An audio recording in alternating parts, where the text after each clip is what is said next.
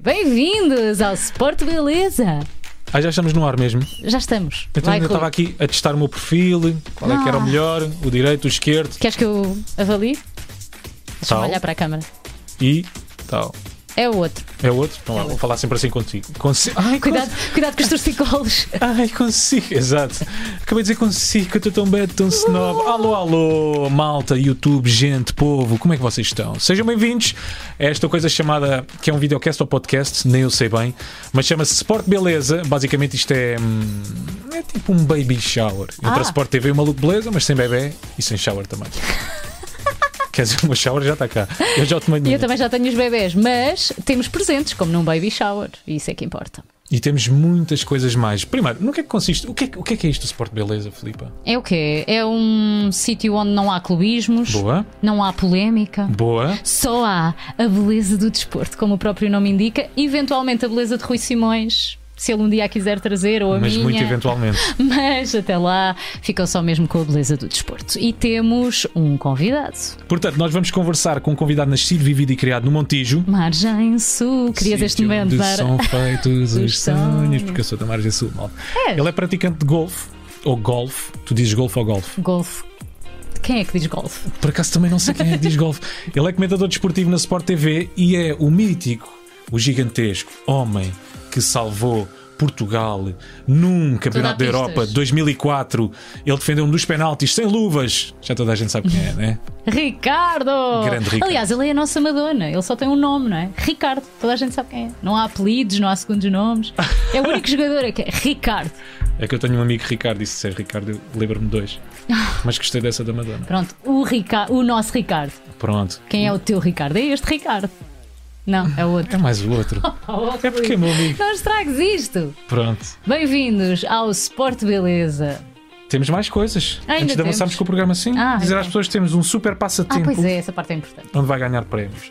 Temos também o Rui Unas, que ele traz uma rubrica chamada Patrono da Defesa. São as vai dar... perguntas dos nossos patronos que nós não controlamos, portanto, daqui pode sair qualquer coisa. E temos um desafio para o Ricardo. O Ricardo da Filipa. E o meu também vai. É o nosso, é o nosso. Um colega mistério que, neste caso, jogou com ele. E nós sabemos quem é. Sim, sim. É atualmente treinador e que vem aqui contar histórias nunca antes reveladas. É treinador atualmente. E portanto vamos lá começar isto. Vamos lá. Em um. 3, 2, 1. Sport! Beleza!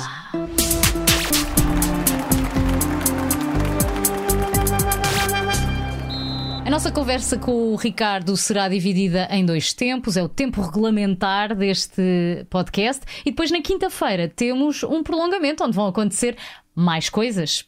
Não podemos dizer quais já. É Foi isso? tudo muito bem explicado. Nem Quem vais não percebeu acrescentar é um nada. ovo podre. Como é que não se pode ter percebido? Ficou tudo esclarecido, tintim por tintim. Alô? Bem-vindo, Ricardo! Alô, alô, alô. Cheguei a tempo, hã? Cheguei a tempo. Consegui, mas cheguei. Muito bem, vieste a correr para estar aqui a Ah. tempo. E olha, temos perguntas difíceis para ti. Eu não sei se estás preparado, ainda por cima ouvimos dizer que tu gostas muito, muito de ser sincero nas entrevistas. Ah, vais contar tudo, é isso? Exato. Sim, Ah, ok. tudo o que eu posso, Tudo o conto. que possa, não é? Tudo o que queira, exatamente. Ó Ricardo, conta-me lá uma coisa. Tu começas no Montijo, ainda por cima, como guarda- como guarda-redes, não, como ponta de lança.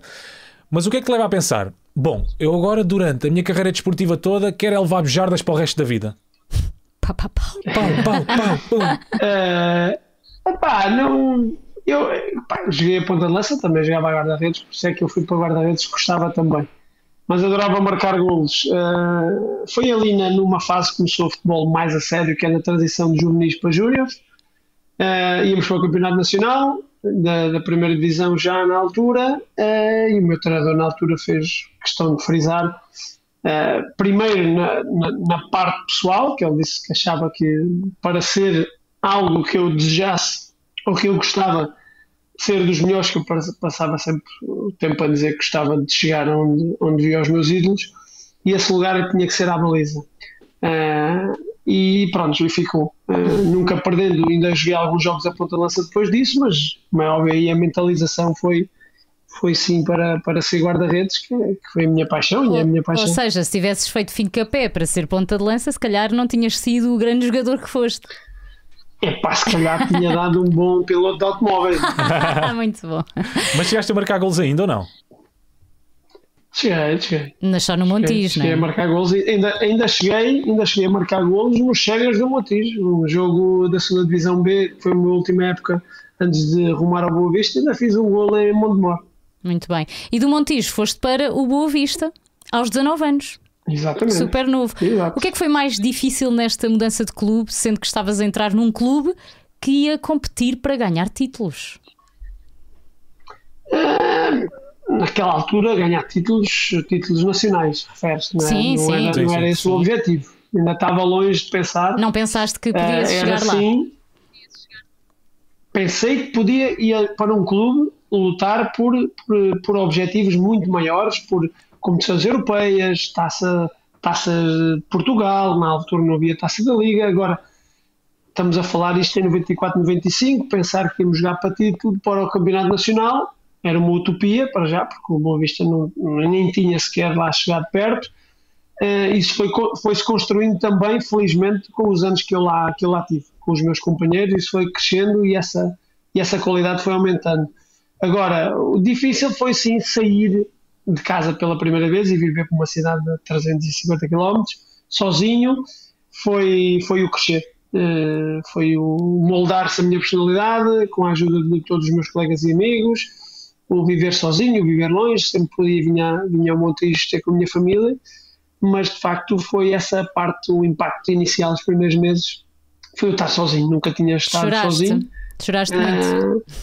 Uh, uh, muito não, mas algumas vezes uh, aqueles, quando o dia é mais calmo, quando o dia abranda, quando vais para casa, na altura não havia esta facilidade como estamos hoje. Não? E quem é foram aqueles grandes amigos que te acolheram no Boa Vista? Porque normalmente quando nós somos mais Epá, novos, há isso- sempre um ou outro jogador um bocadinho mais velho que acaba por nos Sim, acolher. olha. É o Quem é que foi aquele? Exato. Não, os mais velhos, os mais velhos foram todos muito importantes para mim. Eh, o balneário do Boa Vista até era um balneário com muita experiência. Eh, já falei isto muitas vezes com Alfredo, Tó Luís, Paulo Souza, Caetano, Jaime Alves, nosso falecido Jaime Alves, Bobó, Nelo, eh, tanta gente, um balneário tão, tão bom que nos ajudou e me ajudaram tanto, porque também rapidamente conheceram a minha faceta de, de querer mais, de querer trabalhar, de querer aprender com eles. Mas sem dúvida, os meus, os meus melhores amigos com quem eu passei a maior parte do tempo eh, no início, eh, até o Petit nem estava lá na altura, o Petit estava, estava, estava emprestado. Os meus verdadeiros de todos os dias, praticamente, foi o Delfim e o, e o Rui Borges. Muito bem. E qual é a melhor recordação que tu tens dos tempos do Boa Vista, se só puderes escolher eh, uma? Um, Se só puderes escolher o, uma. dia de campeão nacional, Ah, claro. o dia de que fomos campeões. Então aí estavas aí a falar do balneário, que histórias é que há do balneário? Porque normalmente os jogadores têm muitas histórias e normalmente o balneário é do sítio que eles acabam por sentir mais saudades. Que histórias de balneário é que há aí? Tu eras um rapaz de partidas ou não? Epá. Era, também me faziam, fizeram algumas, também fiz, como é óbvio. Eh, fui prachado logo no primeiro, ano, no primeiro estágio Qual foi a tua com a praxe? famosa entrevista.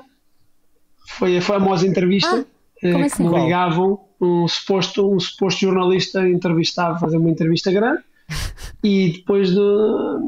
Pá, e nós estávamos ali a sentir que estávamos a dar uma entrevista por telefone, na altura por telefone, estávamos autorizados a dar por telefone. eh, e começou-me, pronto, a, a, a massajar o ego, a dizer que era- já me conhecia eh, das camadas jovens, o que eu tinha feito no Boa Vista e que tinha me integrado bem, e, pá, aqui, pá. e era uma entrevista super completa. E até perguntavam a pasta dos dentes, e para aqui e para lá. Demasiado E nós completa. respondíamos a tudo. Nós respondíamos a tudo. E depois essa entrevista era passada no regresso a casa. Então, Depois era passada no regresso a casa, no autocarro, com toda a gente na galhofa. Ah. Eu foi acho- a minha praxe, foi essa. Eu acho que nós lemos algures. Eu, eu não sei se aqui eh, estavas no Montijo ou já estavas no Boa Vista, mas tu não tens, se calhar aí foste tu a prachar outra pessoa. Tu não tens uma história que foi com o azeite em vez do Ah, shampoo sim. ou uma coisa assim do género? Ah, olha, com uma pessoa que eu ah, gostava muito, que já não está entre nós, faleceu há pouco tempo, o Jaime Alves. Ah, o Jaiminho, o Jaiminho, isto já foi no Boa Vista, com, já com confiança e com as costas largas, protegidas pelo, pelo meu Alfredo, o. Alfredo, pelos mais velhos. Né?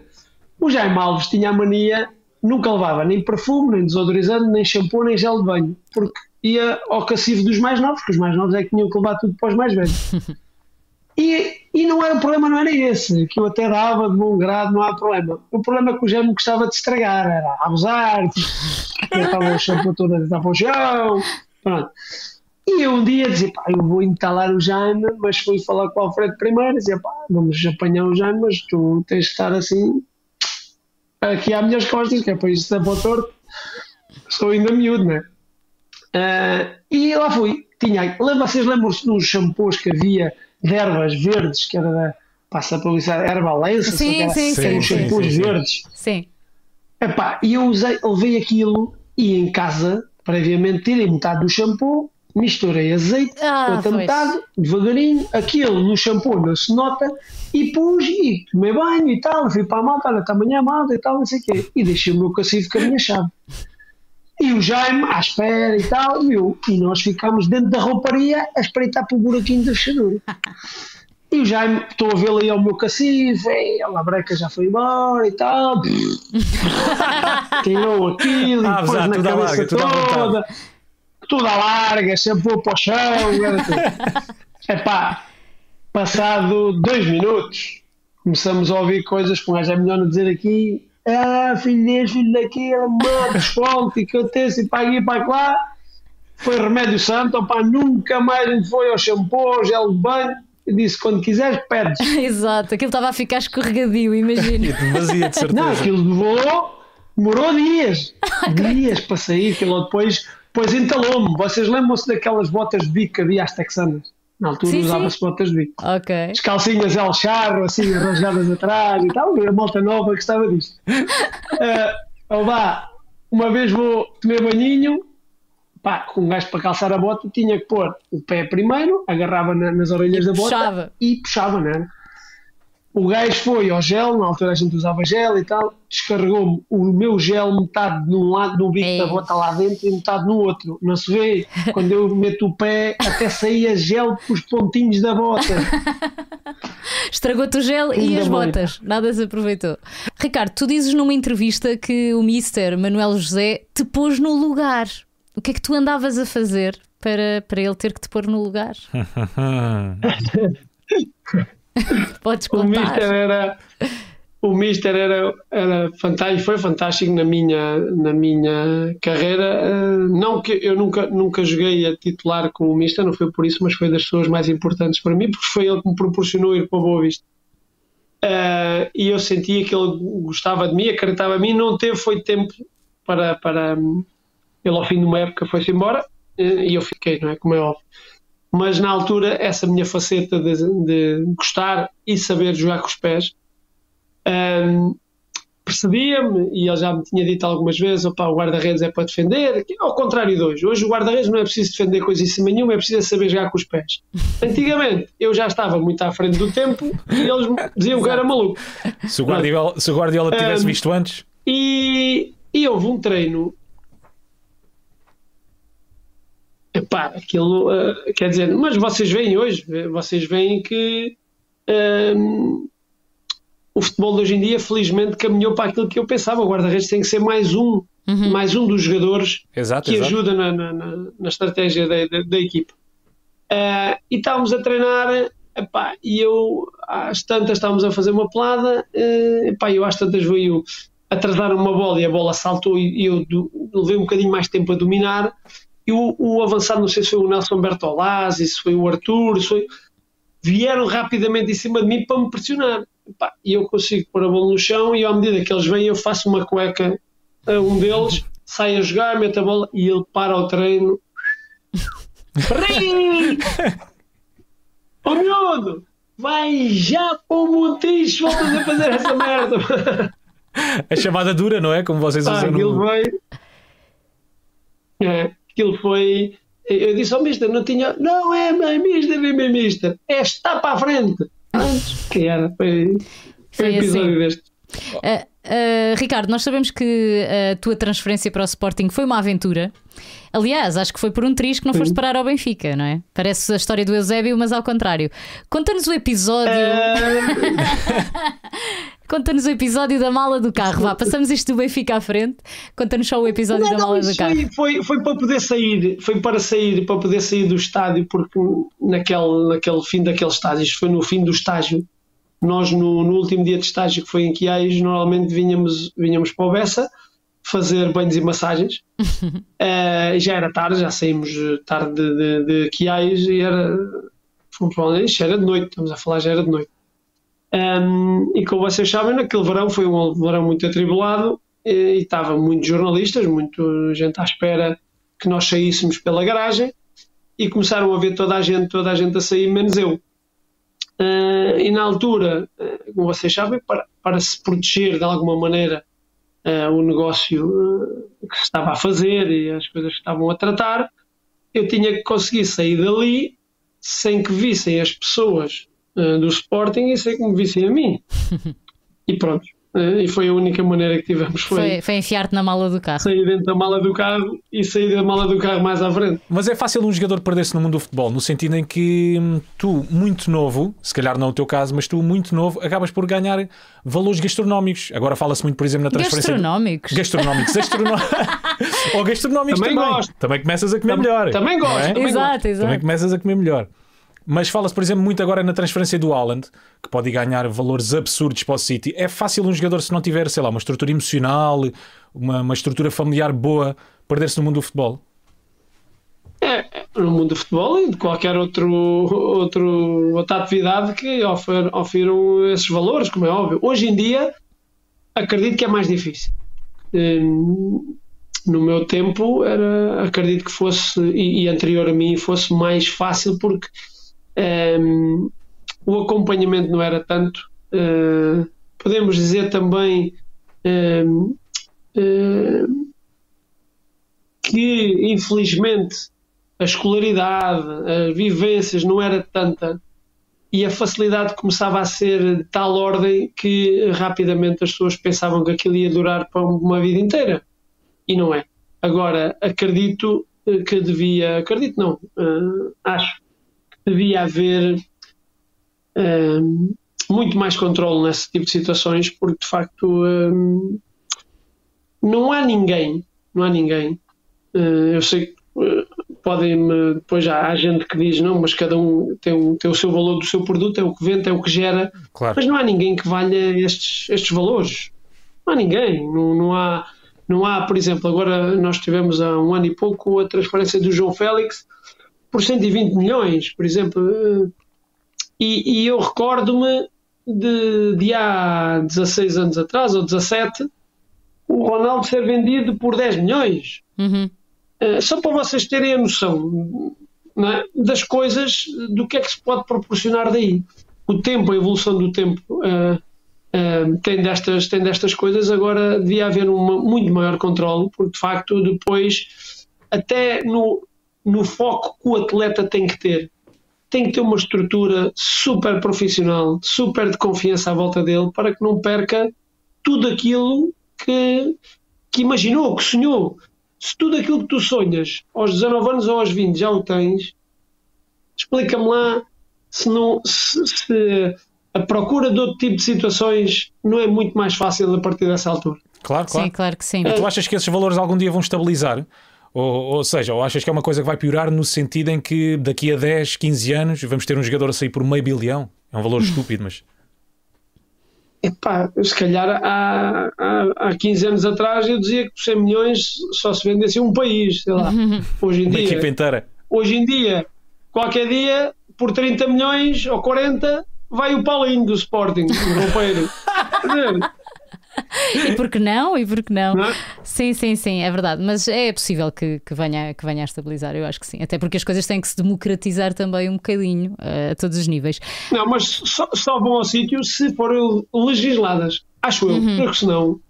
Mas achas que merecia, merecia haver aqui uma, uma certa regra, uma Sim, certa sim. legislação nisto da- das transferências? Acho que devia. Sim. Porque, porque a, a diferença. Pá, não podes. hum, apesar. Dou-vos um exemplo uh, recente. Exato, desculpa, Não podes. Ricardo, só, só, só não, não te querendo interromper, mas interromper, Sim. porque se calhar até há clubes que vão ficar cada vez maiores e os mais pequenos ficam cada vez mais pequenos. Ou seja, vai começar a haver uma diferença gigante Sim, sim. entre clubes. Isso é certinho. Isso é certinho. E era o exemplo que eu te ia dar. Recentemente, felizmente, o Porto eliminou a Juventus. Uhum. O Ronaldo é mais caro que o Futebol Clube do Porto. Exato. O Ronaldo é mais caro que o Futebol Clube do Porto. Atingimos coisas destas. Isto não é, isto não é equilibrável. Isto não é saudável se nós quisermos competição a sério. A competição vai-se cada vez mais vai fazendo isto. Cada vez mais vai, vai sendo isto. Vai ser a luta, a luta a 10, a 8, a 7, a 5, a 4, 3. Dois. O resto é Dois paisagem. ou um. Tens Dois o caso a do um. PSG em França, por exemplo, não é? Sim, que aquilo sim, é sim. quase uma luta a um Ah, não, É muito não tem, desigual, é não muito tem desigual. muita lógica. Não, parece Não que tem não, não lógica. lutam todos com as mesmas armas. O Euro 2004 foi o momento mais marcante da tua carreira futebolística. É isso que tu vais dizer aos teus filhos. Uh, sim, pelos momentos que nós vivemos e por, por aquilo que nós vamos ano após ano falando, o Euro 2004 marcou-me a mim e a todos nós que vivemos uh, o Euro 2004 por dentro.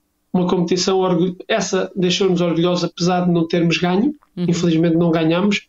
Uh, era fantástico se tivéssemos ganho. Tivemos essa, essa paga 12 anos depois.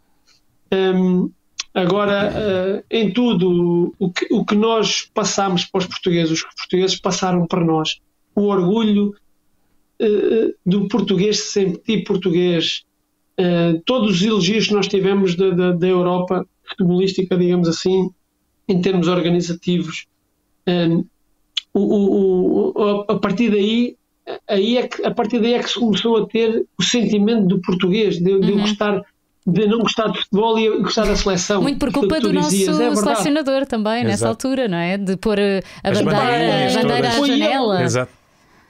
Foi ele que começou isto, mas o veículo para tudo isto é o grupo de trabalho, foram Sim. os jogadores dentro do campo que conseguiram fazer aquilo, aquela dinâmica toda. E isto, de facto, é porque é um- é- era muito o espírito sul-americano. não é? E nós não tínhamos, nós éramos de Portugal, nós éramos do hockey quando o hockey ganhava, nós éramos do- da Rosa Mota quando a Rosa Mota ganhava, nós éramos do Carlos Lopes quando o Carlos Lopes Era ganhava. só quando havia Quando vitórias. Portugal perdia, Não éramos. quando Portugal perdia, ninguém era de Portugal. Entendem o que eu estou a dizer? Sim, sim. Quando E- Portugal perdia, ninguém era de Portugal. E vocês E hoje as pessoas sofrem com as derrotas de Portugal. Por isso é que eu digo que o meu clube e o meu melhor clube, e, e não, epá, não concebo outro melhor clube que não seja a seleção nacional, não concebo que alguém tenha. Eu primeiro sou português e depois sou do Montijo, do Boa Vista, do Sporting, do Setúbal, do Betis, do Olhanense, por onde eu passei, porque deixei amigos. Sou pessoa de amigos, sou pessoa que dou o coração. Infelizmente tive muitos dissabores por ser assim, mas vou continuar sempre assim, porque os clubes é daqueles onde eu passei onde deixei muitos amigos. E vocês tinham aquela sensação durante esse Euro? Acabámos depois por perder o primeiro e o último jogo, infelizmente. Mas vocês tinham aquela sensação que era, passavam pelo menos para nós, quando Portugal ia jogar, que eles não iam perder aquele jogo. É verdade. Nós tínhamos aquela sensação, o jogo contra a Inglaterra, o jogo contra a Holanda, que o Manis faz aquele golão, não sei E- bem vindo de onde. Ou contra a Mas passa- Espanha, ou que contra a só com Espanha. o gol do Nuno Gomes. Mas passavam-nos isso. E nós, olha, e nós tínhamos, e, e vocês, as pessoas como, as pessoas como adeptos, passavam-nos nós não, não, éramos por a força que nos transmitiam, por, por, por a garra, jogo após jogo, aquelas viagens para os estádios, era uma coisa brutal, é uma coisa que eu não consigo vos descrever por palavras. Havia uma procissão gigantesca sempre É, que eles é. iam para o estádio, é verdade, é verdade. De todos os, os que marcaram pela Inglaterra, esse jogo que eu vi fechada no quarto, sempre que era penalti, eu ia- ia-me fechar no quarto para não ver. Eu estava a gravar uma novela. A sério? E parámos todos de gravar a novela. Bora, joga Eu ia Portugal. correr para o quarto, fechava-me e depois só, só destapava os ouvidos e vinha ver. Ai, espera, foi gol, ouvi. O Beckham era, era a última pessoa, o último jogador que tu achavas que mandasse a bola para a quinta. Tu pensaste, é o Beckham, não vai falhar de certeza. Não, não, não, não pensei nada disso. Eu pensei, é, é- é um jogador inglês que vem marcar e eu quero é defender. Hum, Ok. Felizmente para nós, ele, ele mandou por cima e infelizmente deu cabo da marca de penalti. Pois foi, Hum, pois foi. é que eu acho que Ela aquilo arrancou demorou- o relevado. Por isso é que eu acho que aquilo demorou tanto tempo. Uh, Porque nós, nós no Mundial 2006 a seguir despachámos no instantinho. Ó Ricardo, e conta-me lá. Uh, a relva estava boa. Pois é isso, eu ia pegar aí nesse ponto da relva. Conta-me lá, porquê é que os jogadores fazem aquele charme? Quando batem um livro a um penalti e as coisas não correm bem, fazem sempre assim para a relva? Como se a relva tivesse culpa. Ah, a relva Ali, não foi em bem 2004, olha, em 2004 não era preciso fazer porque estava mesmo muito mal. Porque, como podes imaginar, já jogaste futebol, acredito. Sim. A força, a maior força que tu fazes quando fazes um remate está em que pé? Em que pé? Está no de Sim. apoio. Ah, sim. Ora, aí está, Exato. certo?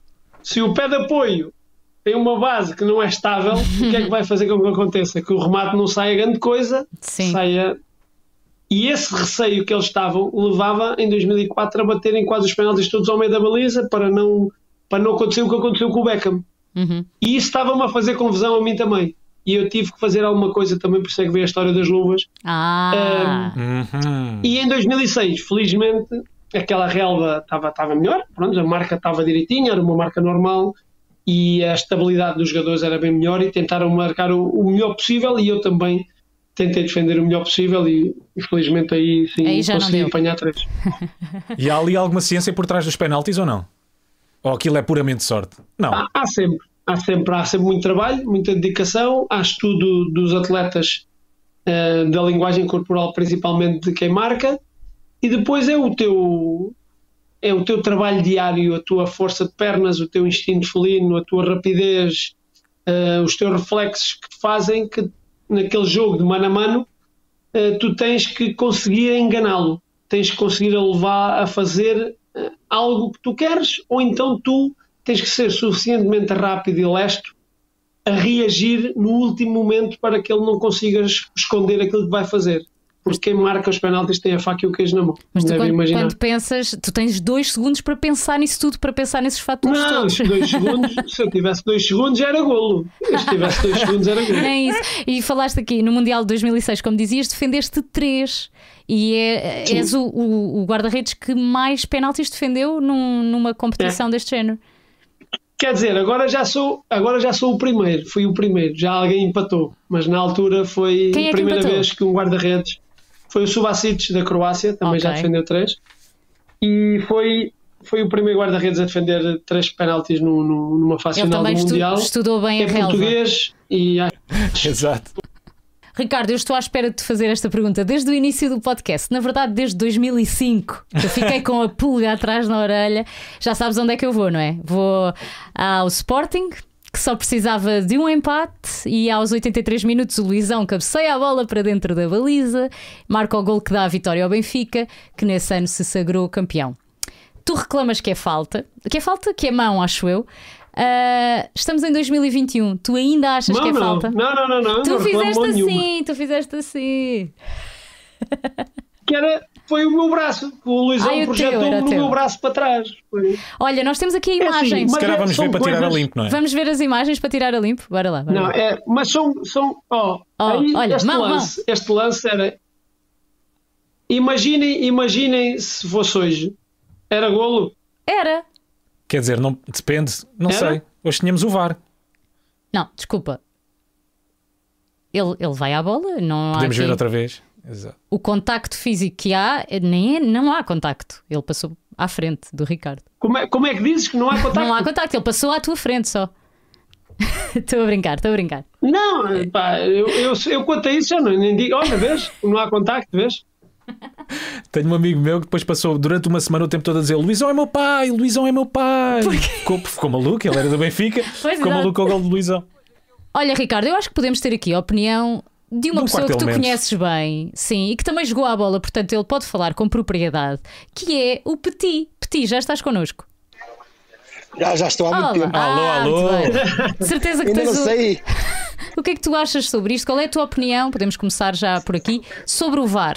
Achas importante ou achas que desvirtua aquilo que é, que é o futebol? Pode desvirtuar eh, o momento do golo, é a festa do golo, que, que os adeptos gostam, os jogadores gostam. Isto do VAR veio eh, tirar essa emoção do jogo. Mas, por um lado, o VAR é importante porque se houvesse há 25 anos atrás o VAR, como o Ricardo disse há bocado, eh, metade dos jogadores também não acabava, mas se calhar o futebol era mais rasgadinho, era mais intenso, era mais vibrante para o adepto. Mas o VAR sem dúvida que, que vai ajudar o futebol. Muito bem, então agora conta-nos a tua melhor história com o Ricardo, se conseguires escolher só uma. Eu não tenho muitas histórias com o Ricardo. Ah, quer dizer, ainda há bocado. Claro que não, só contaste 10 há bocado quando estávamos em off. Não. Não, vou contar aquela de, que eu já sabia que o Ricardo gostava de, de acelerar e com o Rui Bento. Lembras-te, Ricardo, quando deixaste o Rui Bento? Ei, E eu lembro, eu lembro. Pronto, e depois nós começámos a ir à seleção em 2001, por, por Boa Vista, e eu apanhei a boleia do Ricardo e fomos à casa dele, ao Montijo. E nunca imaginei que o Ricardo, em duas horas e um quarto, se metesse do- da cidade do Porto, estado do Bessa, ao Montijo. Vinha ali aflito sem abrir a o boca. Ricardo. Muito bom. É, o Ricardo Isto não se de pode dizer. Já prescreveu também. Já, exato. Olha, não você- havia radares naquela altura. E vocês ainda se lembram bem da equipa campeã pelo Boa Vista? Lembram-se dos jogadores Perfeito, todos? perfeito. Quem é que se quer perfeito. chegar à frente? Eu posso dizer, eu posso dizer. Então vá. Eu posso dizer, ah, esse, esse ano começou com o William na baliza, depois entrei eu, ah, jogava na direita, ah, alternava o Freixou e o Rui Oscar, que é para ele não ficar triste, na esquerda o Quevedo e no, no- dois centrais Pedro Manuel e Litos. Depois tínhamos meio campo Petit e o Rui Bento, dois não ali, jogava ao início, tá traves. Hã? Eu também não jogava ao início. Estava de castigo. Não, tá- Estava ali, tínhamos ali o Pedro Santos, tínhamos ali É. eh, eh, o Geraldo, Silva. depois Silva. o Jorge Silva, depois tínhamos mais à frente o Sanches, tínhamos o Duda, o Martelinho, Jorge Couto, Silva, o Wellington, uh, Demetrios. Demetrios. É epá, pronto. Agora vou falhar alguém, se calhar Sérgio, Sérgio Central, o, miúdo Sérgio também estava connosco. Marçal, Marçal, Ma- João Marçal. João eh, Paulo. Alvaçado. E como é que é ser Mas já campeão? disse mais ou menos os que jogavam mais. Acho que passaste, passaste no teste. Sim. Passaram os dois. E como é que é ser campeão por uma equipa que não fazia parte dos três grandes, vá, como se costuma dizer? Olha, o que eu costumo dizer, e o Petit também corrobora disso, eh, é que quanto mais anos vão passando, mais valor vão dando àquilo que nós ganhamos naquela altura. Porque as pessoas só falam no ano do título. E nós, em cinco anos e meio com o Mr. Jaime Pacheco, fizemos um primeiro e dois segundos e um terceiro. E isso é uma- um valor tremendo. Tremendo. E nesse ano, e no ano a seguir, perdemos a dois jogos no fim na luz. Ah, pois foi, Exatamente. exatamente. Podíamos ser bicampeões. né? Ah, sim, não Nós foram. treinávamos como nunca. Quais é que são os Olha- como nunca. Nós tivemos cerca de seis anos com o Mr. Pacheco e equivaleu a 12 anos de carreira, por isso. Olha, quase tipo vou, de cão. eu vou contar aqui uma. Ricardo, vou contar aqui uma quando ficámos os dois no quarto. Aquele só nos dava, só dava águazinha e aquele peixinho que não dava mais nada no, no, no jantar. Quando estávamos ali na, na Avenida Boa Vista, em frente ao Sheraton, que ele, tem aquele hotel, que eu Sim, mandei o meu irmão ir ao, Sim, que eu mandei o meu irmão ir ao McDonald's num computador. Eu tinha dito ao. Fóssil de Vitor Nova, tínhamos esquecido o computador e ele trouxe umas hambúrguerzinhas com uma cervejinha. Andávamos três em três dias em estágio e ele não deixava comer nada. Havia, ah, lembras-te que havia a mesa dos gordos? Pois era, e sem quiaios. Havia a mesa dos quiaios. gordos. Pá. É, pá, Gordos. fantástico. Sofremos muito. fantástico. É, mas tínhamos um, grupo, mais. tínhamos, tínhamos um grupo de trabalho fantástico. Jogadores, equipa técnica fabulosa. E do que é que vocês têm mais, mais saudades? É do, do balneário ou mesmo de jogar futebol, de estar em campo? Olha, o Petit, o Petit eh, vai, mata agora mais as saudades, porque o Petit enverdou logo para, para a carreira de treinador. eh, infelizmente está a ir para o bom caminho, está a fazer, acima de tudo, está a orgulhar eh, o que é o trabalho dele e os amigos dele, quem gosta dele, que é, que é fantástico. Eh, eu, por mim, eh, como é óbvio, o que sinto mais falta, porque é assim, eu, eu não sinto muita falta do jogo, do jogar, porquê? Porque eu, enquanto joguei, dei tudo. Eh, sempre fui um, um jogador que gostava muito de treinar, de me dedicar a tudo. E no dia que eu, que eu imaginei abandonar, era para não deixar nada por fazer e não ter muitas saudades do jogo. Tinha muitas saudades dos meus colegas, tenho saudades do convívio que nós tínhamos um, das coisas boas, das coisas menos boas, que nos fizeram crescer, que nos moldaram também o nosso perfil. Isso sim, eu tenho saudades. Ó Petit, e já chegaste a treinar algum colega de equipa? Quando regressei da Alemanha, quando acabei a carreira no futebol e vim para o Boista para ajudar, uh, treinei o Ricardo Silva e outros mais, uh, mas era uma relação saudável, estávamos num momento difícil ali no Boa Vista e corria tudo bem. E aí o Boa Vista tem esse espírito e o Ricardo sabe bem que além de bons jogadores também é muito o espírito do grupo e eu estou aqui, cada vez me lembro mais histórias uh, do Ricardo. Podes contar, é, aproveita. Cá, anda cá. Alguma Posso, que nunca tenha Ricardo, sido pública. Não, quer, não, não levas a mal, Ricardo. Tu e o Gouveia. Conta. Conta, cara. Quando, quando fomos a Kiev, penso que foi a Kiev para a Liga dos Campeões, estavam a falar de carros, tu e o Gouveia depois pegaram na caminhoneta no final do jogo, tínhamos perdido 2-1. Pá, poça, que eu pedi desculpa, ainda fui castigado por isso. E bem, e bem. E bem. O que é que vocês pagaram? Quando fomos ao Fernando a Pé das Lubras ao Cabritinho a ver a barca bem. Pois, pagámos o jantar, tudo, todo, toda a gente, e bem. E Ricardo bem. saiu de cara a beber barca velha. Sim, mas, mas, ali, mas a culpa, a culpa foi minha, foi a única, a única vez essa, que eu essa, essa, essa é a maior do futebol. Uh, foi e já me peguei com, com o Gouveia no autocarro, que ele já não era só daquilo, já era de outras coisas, no, até durante o jogo. Uh, e na altura uh, foi bem aplicado, fiquei porque senti que fui exagerei, até como é óbvio, no, o Gouveia não, apesar de estarmos os dois, para haver algum confronto tem que haver no mínimo duas pessoas, mas eu exagerei na, naquela altura e foi, foi uma história daquelas, pronto, daquelas que aconteceram, que nos fizeram crescer, que eu não me orgulho, mas que acontecem, acontecem no grupo de trabalho. E só um grande grupo de trabalho e só grandes caráteres é que conseguem transformar isso em coisas boas no grupo. E foi o que aconteceu. Ficámos muito mais fortes, eh, e mesmo eu e o Gouveia, eh, ficámos muito mais.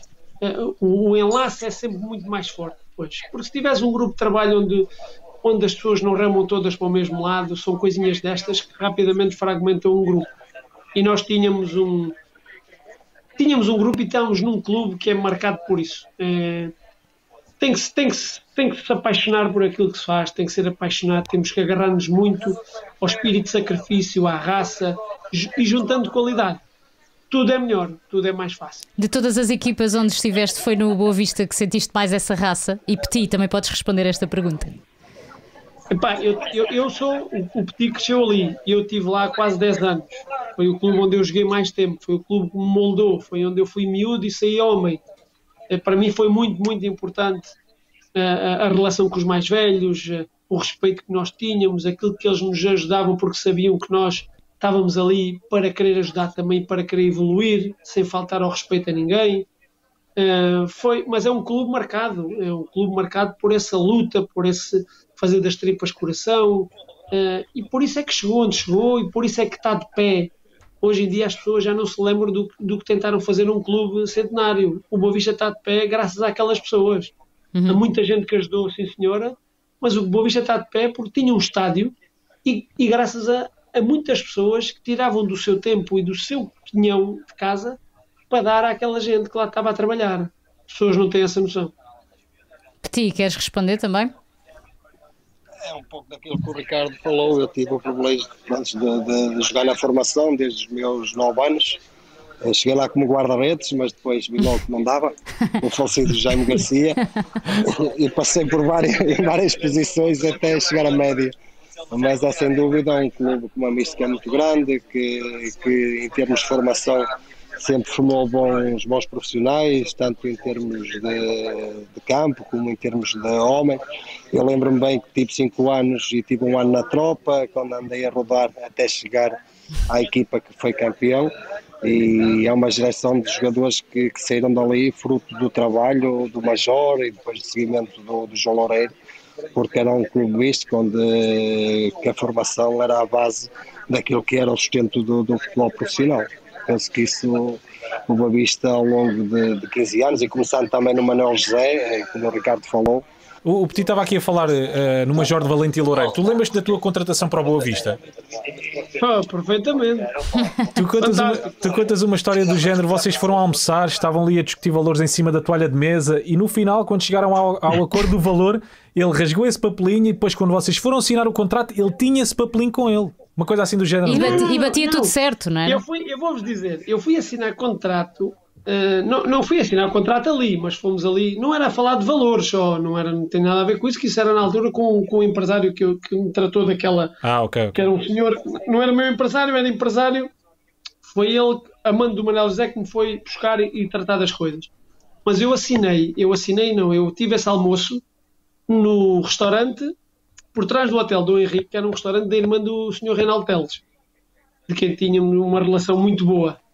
E o Major gostava muito lá ir, eu estava lá com ele e depois até apareceu o Pinta Costa, mais tarde, estávamos ali e na conversa, ah, então agora vêm trazer os bons, trazem para o Boa Vista em vez de não trazerem para o Porto, na altura, foi coisas giras. E o Major ahm, começava a escrever nos guardanapos de papel do- que estava ao lado dos talheres, com o prato, Sim, sim. papel. Ahm, e estávamos a falar, opá, ah, o que é que eu, os anos de contrato, o que eu queria ter, onde é que eu ia viver, ah, se era com alimentação, se era sem alimentação na altura, com isto, pá, ia escrevendo. E depois lá começávamos a discutir e tal, então este papel já não manda nada. E esse papel que estava escrito, ele agarrava e mandava para o chão. Ah, fazia apanhar, outro de novo. E fazia outro. Muito bom. E os papéis ficavam lá. Mas uma coisa é certa: tudo o que lá estava, tudo o que lá estava no, no- que ele escrevia, era certinho. Acontecia. Foi certinho, não falhava nunca nada. Era uma das coisas que, aliás, eh, salvo a última época nossa, que foi muito difícil, por todas as dificuldades que o Boa Vista teve, o Boa Vista era ponto de honra, pagamentos ao dia 5 e prémios de jogo à sexta-feira, durante todos os anos. Nunca falhou. E se atrasasse, se algum pagamento fosse à sexta-feira e não houvesse tempo para assinar os cheques todos, naquela altura eram em cheques, eh, vinham pedir desculpa, parecia que tinha falecido alguém. Era assim que o Boa Vista funcionava e foi assim que o Boa Vista conseguiu chegar onde chegou também. E é com estas memórias boas do Boa Vista que nos despedimos do Petit. Petit, muito obrigada por ter estado connosco e por partilhar eh, estas histórias com o Ricardo. Muitas mais eh, estão por contar, sabemos, mas não temos tempo para todas. Até à próxima, obrigada. Um abraço, Petit. Ah, Obrigado, o prazer amigo. foi meu. Um abraço, um abraço. Tchau, tchau, um abraço. abraço. Tchau, Tchau, tchau. tchau, tchau, obrigado. Tchau, tchau, tchau. Nós agora vamos passar a uma rubrica que todas as semanas temos aqui no nosso podcast Sport Beleza. O tema todos, todas as semanas é diferente, não é? Uhum, O nome da própria rubrica muda. Exatamente. Qual é este que é o de hoje? é bastante pateta, não fomos nós que inventámos este nome de certeza. Onde é que está o nosso guionista? A gente já o apanha. A gente já o apanha. Um domínio de bola de perder a cabeça. É o nome da rubrica de hoje. Bora lá, vamos ver o vídeo. Vamos lá, é aqui no cantinho. Olha lá, Ai, que excelente Não, mas calma, há aqui várias coisas. Domínio de bola de perder a cabeça é o nome da rubrica, mas eu julgo que não é bem a cabeça que ele perde. Repara, é uma espécie de capachinho. É, Ferde ali qualquer coisa assim. Não sei o que é que é. Bem, se ele for assim tão bom com as mãos como é que os pés. Sabes o que é que isto me faz lembrar? Hum. Faz-me. Ele parece que queria mostrar também aos jogadores. Espera aí que eu também sei. ah, isso é tão típico, Não não, é? é? Sim, sim, sim. Ah, É eu um também clássico. consigo fazer aqui a minha bela finta. Yeah, yeah, yeah, um é um cabrito, eventualmente. Sim, sim, é isso mesmo. Foi mesmo de perder a cabeça. ou como diz a Filipe, ou capachinho, nunca vamos saber. Bem, vamos voltar ao Ricardo? Vamos lá. Ricardo, continuamos aqui com agora com perguntas um bocadinho mais pessoais. Uh, tu eras bom aluno na Sim. escola. Como é que os Sim. teus pais ficaram quando tu lhes disseste eu quero é ser jogador da bola? Não, o meu pai nunca ficou porque ele nunca queria. Primeiro. A minha mãe é que sempre hum, eh, patrocinou isso. Normalmente era Não, ao contra- é ao contrário, não é? Normalmente os pais, Os é pais que é que puxam chegam à mais. Sim, sim.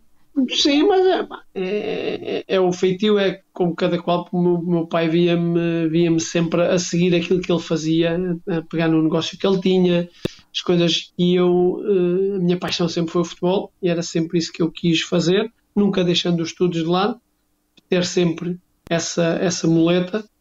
Ahm, mas ah, o meu pai só começou, e depois passou a ser ao contrário, né? passou a ser eh, o maior fã, o meu pai eh, porque isto passa-se ali muito rápido. O meu pai começa a ter a noção hum, quando eu sou júnior, ainda tenho idade júnior, e começo a jogar na primeira equipa, na equipa profissional do, do Clube Esportivo de Montijo.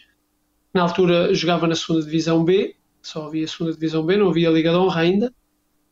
Uh, e o meu pai, sendo o Montijo uma terra naquela altura mais pequena, toda a gente se conhecia e o meu pai, uh, se ele fosse ao lado do Papa, não sabiam que era o Papa, sabiam que era o meu pai. Uh, só para vocês imaginarem, eu roubava de vez em quando a moto, andava sem carta, e os polícias vinham-me dizer: Olha, que eu vou dizer ao teu pai. Dizer, Exato, toda pai, a gente não. o conhecia. Pronto. Não, é que a polícia não multava, diziam é que ia dizer ao meu pai. É, É, pois. é não. Ficavas pior. É melhor multar. Não meu pai. Ah, e, e o meu pai, eh, esperto, fino como um alho, eh, entrava, entrava no estádio eh, 10 minutinhos depois de ter começado, né? quando a malta já está toda sentada, tudo no estádio, e saía sempre antes de acabar para quê? Para que ninguém o visse eh, ali dentro e me viesse dizer, mas havia sempre alguém que o via eh, a espreitar para ver o jogo e foi aí que ele começou a capacitar que eu, era aquilo que eu queria. Eh, felizmente esse ano correu muito, muito bem e no fim dessa época logo eh, tive muitos interessados no, no- na minha transferência e eu, e acabei por escolher ir para o mais longe possível. Tive várias ofertas para ficar perto de casa e não quis, quis apostar na minha carreira, quis ir para um clube que já era um grande do Campeonato Nacional, sempre presente nas provas europeias e que eu sabia, na cidade onde estava, sabia a cultura, sabia, conhecia os jogadores, conhecia a mentalidade do treinador também e encaixava-se na perfeição naquilo que eu queria e naquilo que eu sou. E foi assim que eu decidi. E como é que se mantém uma relação? Tu namoras desde os 8 anos com a mesma mulher. Pá, Como é que se mantém esta incrível. relação? É mesmo. A primeira coisa que eu e a Filipe comentámos foi. Namorar, Amor namorar ainda existe. é aquela coisa, lanchar juntos com oitaninhos e É, tal. não é? Exato, exato, Fizeram começar- tudo o que havia para fazer desde os 8 anos, pronto. O que que- No seu tempo. Exato, o que interessa é que é a mesma mulher, a verdade Sim. é essa. Como é que conseguiste manter esta Exato. relação? Porque tu andaste sempre tu cá, tu lá, tu andaste por Lisboa, andaste por? Montijo, andaste Já viste pelo bem a Porto. estátua que eu mereço? Exato. Imagina o tamanho da estátua E ela, não, e ela também, não é? Porque ela sujeitou-se a andar aqui de um lado para o outro também. E a estátua Sim, vai só não ser em Portugal, claro mas, mas também no estrangeiro, não é? Que tu também andaste em Espanha, Claro. vais ter uma. É, uma, Espanha. uma, Sim, uma mas estátua em Sevilha, uma estátua em Leicester. Olha, eh, tenho qual- essa tenho essa felicidade tenho essa de, de estar com a mulher que amo desde muito miúdo e tanto ela como eu não estamos juntos por interesse nenhum de um do outro assim por gostar de um do outro porque de facto hum, eu, até- eu andava a pé e de bicicleta para ir dar-lhe um beijinho antes de ir para a escola Eh, e ela fazia igual e nós estivemos sempre juntos eu vim para o Porto, eu fui para o Porto sozinho, que ela ainda estava a estudar, depois entrou para os quadros da Câmara Municipal do Montijo e víamos aos fins de semana, quando era possível, ou quando eu ia para baixo ou quando ela vinha para cima. Eh, e depois já começámos a viver juntos permanente quando, da minha transferência para o Sporting. Aí vim para, para casa e aí foi quando nasceu também o nosso Tiago, eh, nesse ano. Eh, e pronto, foi a partir daí a, vida conjunta começou a partir daí. Uhum. Uh, depois vamos para, vamos para o Sporting vamos para Sevilha. O meu filho uh, era um espanhol autêntico, o Tiago, o mais velho, porque começou na escola em Espanha já. Uhum. Era mais espanhol português, ele falava tudo espanhol. Hoje em dia é rara a palavra que sabe dizer, mas de facto é, tem coisas engraçadas. Uh, a minha família só não me acompanha nos meses que eu tive em Leicester, porque eu na altura fui, os meus filhos já estavam a estudar, já tinha mudado de colégio, já tinha vindo de Espanha para Portugal, e eu na altura não os forcei a isso, uh, e fui para a aventura sozinho. Iam lá quando podiam, na altura foi Carnaval, foi Páscoa, foi tudo, e depois, infelizmente, quando estávamos a preparar para ficar, foi quando eu parti aqui a, de cabo da cromo clavicular e pensava que tinha a carreira acabada ali e vim-me embora para Portugal. Uh, Despedi-me, uh, ia renovar com dois anos com o Leicester uh, e vim-me embora. Definitivamente, pensava que não ia jogar mais. E pronto, e foi de resto a minha família, tirando Leicester, acompanhou-me sempre para todo lado. Pronto, então o segredo é esse: é a família acompanhar-te sempre, tirando ali umas partes eh, em que só se viam ao fim de semana. Eu acho que é Sim. esse o segredo. A família também, fa- também acabou por, fa- por fazer parte da tua carreira, não é? É, Ah, é, é um pilar dúvida. fundamental. O apoio da tua mulher, Não, dos eu, teus sou, filhos eu, também. sou, eu sou assim. Eu sou de família, eu sou de família e amigos. Eh, eu costumo dizer, nós temos família que se pudéssemos trocar, trocámos por alguns amigos. Acho que toda a gente. Eh, mas eh, eu sou muito de afetos, sou muito de afetos com a família, sou muito de afetos com os amigos, gosto gosto de estar rodeado de, de pessoas porque é aquilo que nós, nós levamos, é a minha maneira de ser. Gosto, sou divertido, sou extrovertido, gosto de. Mas esse é o lado mais difícil do futebol, Ricardo. Ou seja, a vida que tu acabas por, eh, por não ter, a vida normal neste caso. É, é, é. As coisas, por isso é que eu estou a dizer, as coisas normais que nós, que nós dizemos, nós, para nós é sempre segunda-feira. Enquanto tu jogas futebol é sempre segunda-feira. Hum, sim. Uh, se reparares, se, quando há folgas é para se fazer alguma coisa que tens para fazer, ou compromissos publicitários, ou compromissos pessoais ou familiares, uh, outras coisas, porque o resto ou passas a treinar ou em estágios, ou em hotéis, ou Pois. em aviões, ou em comboios. E mesmo Ou- nas ou folgas não podes, ir para, coisa. não podes ir para a festa, né? Pois é, que a folga Mesmo não em é bem uma folga, não é? Exato. Podes ir, não, eu, eu, eu sempre fui Mas- QB. Não, não, eu não sou daqueles que digam eu não, eu não ia. Não, isso é mentira. Quem disser isso é mentira, é mentiroso. Porque as folgas servem também para isso. A cabeça, a cabeça tem que limpar. Agora, quando eu digo eu ia para a festa e nunca ninguém, nunca viu nenhuma notícia minha que o Ricardo foi apanhado com álcool, por exemplo. Nunca. Porque eu, eu sempre me diverti a ver água. Divertia-me a mesma. Eu via o meu copo aqui ou lá, mas sabia até onde é que podia ir e sempre me diverti. Eu, a mim faz-me confusão, principalmente hoje em dia, a malta nova só sabe se, só é diversão se estiverem eh, os copos. alcoolizados. Uhum. Isso faz muita confusão. Pá, isso não é brincar, pá, isso não é usufruir da noite. Usufruir da noite é acabar no hospital. Então tu Epá, eu tive uma conseguiste. experiência dessas na minha vida. Uma com 18 anos, jurei para nunca mais. Então tu Mas acaba... só para dizer o que, o que estavas-me a perguntar, Sim. eu vejo futebol, nunca deixei futebol. Na parte que me ocupa agora a minha vida profissional, como sabem, estou na Sport TV, eh, não é só a obrigação, é o gosto. E, e agora abrange muito mais coisas, vejo muito mais coisas, tenho que estar acompanhado eh, rapidamente de tudo. E por isso o futebol é a minha vida, há de ser a minha vida, e é por isso que nós estamos aqui a falar, porque o futebol é a minha vida, senão não estava aqui. E não pensas ligar-te ao futebol de outra forma, eh, sem ser como comentador? Ou seja, estar inside, Olha. mais uma vez, ou ser treinador de guarda-redes, ou Boa, montar uma escola. Neste momento estou a tirar o curso de treinador, Muito que era bem. coisa que muita gente pensava que eu já tinha tirado, mas como eu disse, quis tirar eh, algum tempo sabático do futebol, desligar-me do futebol durante uns anos após a minha, o meu fecho de ciclo, digamos assim. Eh, agora vejo-me ligado ao futebol, gosto muito daquilo que estou a fazer, gosto muito e muito orgulhoso daquilo que nós conseguimos ali com uma equipa, eu, Cheinho, Simão, Miguel Prates e toda a equipa que rodeia este nosso programa, temos um orgulho enorme naquilo que se transformou pela seriedade, pelo conteúdo que, que, que, que- passa para, para quem gosta de futebol. Isso deixa-nos muito orgulhosos, todo o feedback que nós temos, e isso alimenta-nos o ego e obriga-nos a dar sempre mais e a ser aquilo que somos, sérios e coerentes com aquilo que dizemos. Ahm, agora, ah, vejo-me vejo ligado ao futebol, quer, quer na parte de, de, de coaching, digamos assim, porque ser treinador muitas vezes é, é mais importante, se calhar, ser um treinador adjunto, ser, estar ligado ou fora de uma equipa técnica, ligação com administrações, com a administração de um clube. Vejo porque acho que tenho esse perfil e tenho muitas coisas para aportar e para, para aprender e para dar a, para dar a aprender também. Tu- nós já percebemos que tens imensos perfis, na verdade, porque tu te lançaste no ramo do imobiliário. Que inusitado. Tu achas que hoje em Sim, dia é mais difícil vender uma casa ou defender um penalti? Olha, ah, isso tem, tem. Defender penaltis dá muito mais trabalho. Isso é, muito É, mais difícil. ok, ok. é muito mais difícil. Agora, foi uma parte que me, como devem imaginar, não, que não tive formação de qualquer nível. É assim pelo gosto de, de- de arquitetura, construção, que eu sempre tive, sempre gostei muito dessa parte.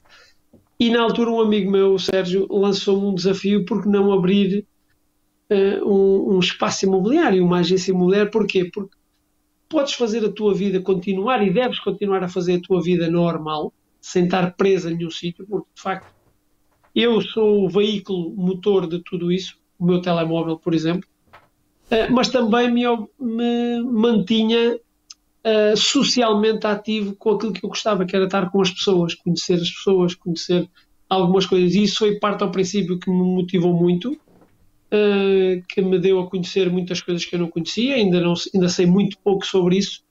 Ehm, mas eu, eu digo às vezes é brincadeira, eu sou uh, sou daquele rapaz que leva as coisas muito a sério uh, e sou muito bonzinho uh, nessa parte de imobiliária. Eu sou incapaz de enganar alguém. e, vai, ainda e, bem, que infelizmente, ainda e que infelizmente neste mundo há muita gente, muita gente a fazer isso, promove esse tipo de situações, coisas menos limpas, menos claras, a enganar, a passar por cima do que quer que seja, ultrapassam valores que para mim são inultrapassáveis e por isso uh, aos poucos estou-me vou-me desligando, nunca perdendo o contacto para aquilo que os meus amigos precisam. Estou aqui para os ajudar e não deixar que os enganem. Mas aos poucos vou deixando isso de parte, porque de facto é um mundo onde eu, onde eu não me revejo muito. Então, quando quisermos comprar uma casa, é com o Ricardo. Olha, Sabemos sim, que não vamos ser enganados. Vou falar Se quiserem contigo, minha ajuda, Muito bem. se quiserem minha ajuda, garanto-vos encontrar as coisas melhores e garanto-vos pelo menos por mim, não vou ser enganado de certeza absoluta. Muito bem. E também já fizeste o papel de, de agente imobiliário ou não? É que eu de repente estou a imaginar na minha cabeça o Ricardo a levar Também. alguém lá à casa. Com uma para- pastinha, uma não pastinha, é? Com os dados todos. Alguém. Não, não, não, fã. eu vou-te contar uma história, uma só. Como deves imaginar, no, no pós minha carreira, pá, ainda está muito vivo a memória, até para os estrangeiros, tudo. Quando as pessoas sabiam aqui no Algarve, que é um mundo vivo do turismo, né, como é óbvio, imobiliários há de porta assim, porta assim, eh, imagina as pessoas todas vinham ter comigo para me entregar as suas propriedades e apartamentos e casas e tudo e mais alguma coisa para ter na minha agência.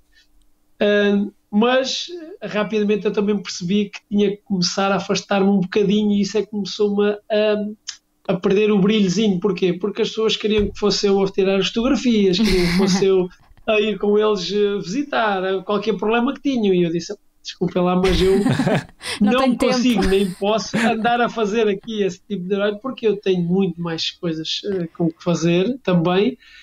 Epá, e não, não- na altura não me estava a ver, eu, epá, eu, eu agora só queria fotografias novas, mas tinha que ser com o Ricardo. Eu não sou fotógrafo, por amor de Deus. Tão bom. Sou muita coisa, mas fotógrafo não. Ricardo, estamos a adorar a conversa, mas eh, temos mesmo que terminar. Não já.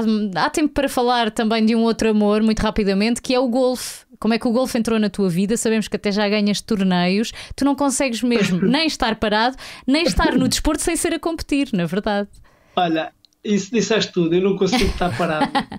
Não, Carpinteiro. Eu eh, e a minha família, os meus pais e as pessoas que me conhecem, eh, eu nasci para o desporto. Eu Aqui nasci está. Que mesmo bela o desporto fotografia porque eu joguei a tudo. Eu joguei a tudo. Eu joguei e fiz questão de aprender a jogar bem a tudo. Futebol, basquetebol, salão, ténis.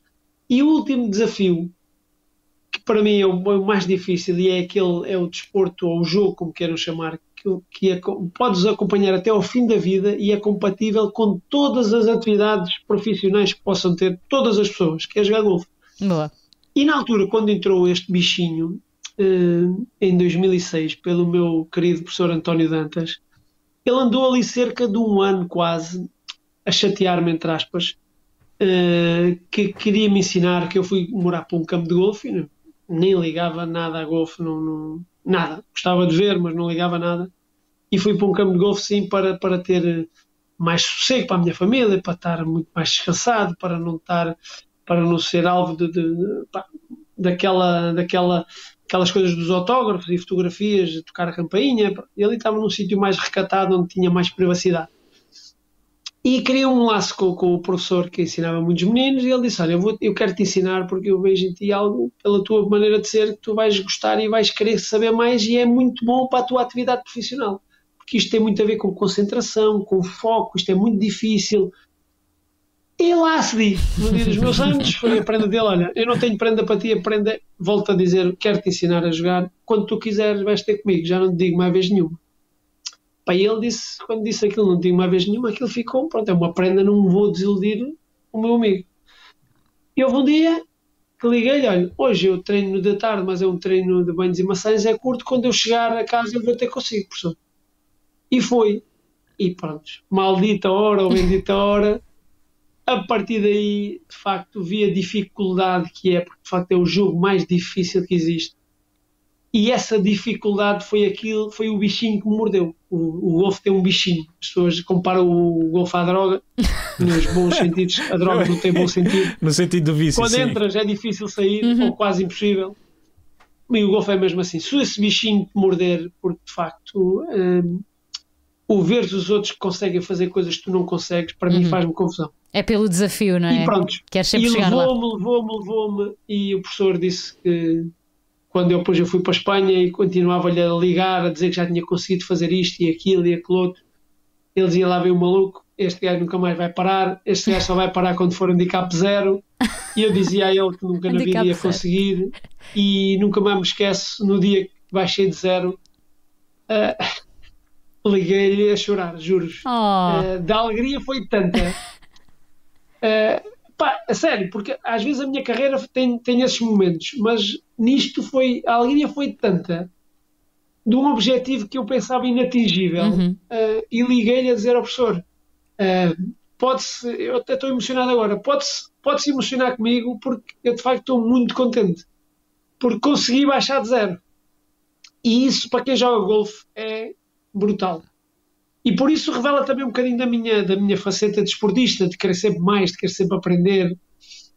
Eh, por isso é que eu digo não sou capaz de estar quieto. Uh, Imaginem este confinamento, o que foi. eh, eu arranjei tudo e mais alguma coisa para estar aqui em casa a dar eh, shots contra uma rede. contra- aposto que Epá, ficaste bom, Jogar- ficaste bom em alguns jogos de tabuleiro Tudo, e, tudo e mais e alguma coisas coisa. assim de género. Epá, jogámos a tudo. Olha, eh, no jogo do Party and Company, pô, já assim os cartões todos de copa atrás de uma frente. Tens que fazer novos. Olha, Ricardo, Não em- é preciso fazerem perguntas, é só dizer o início e eu já, já sei. sabes o resto. Em que outros desportos eh, ou imóveis queres tu pegar no futuro?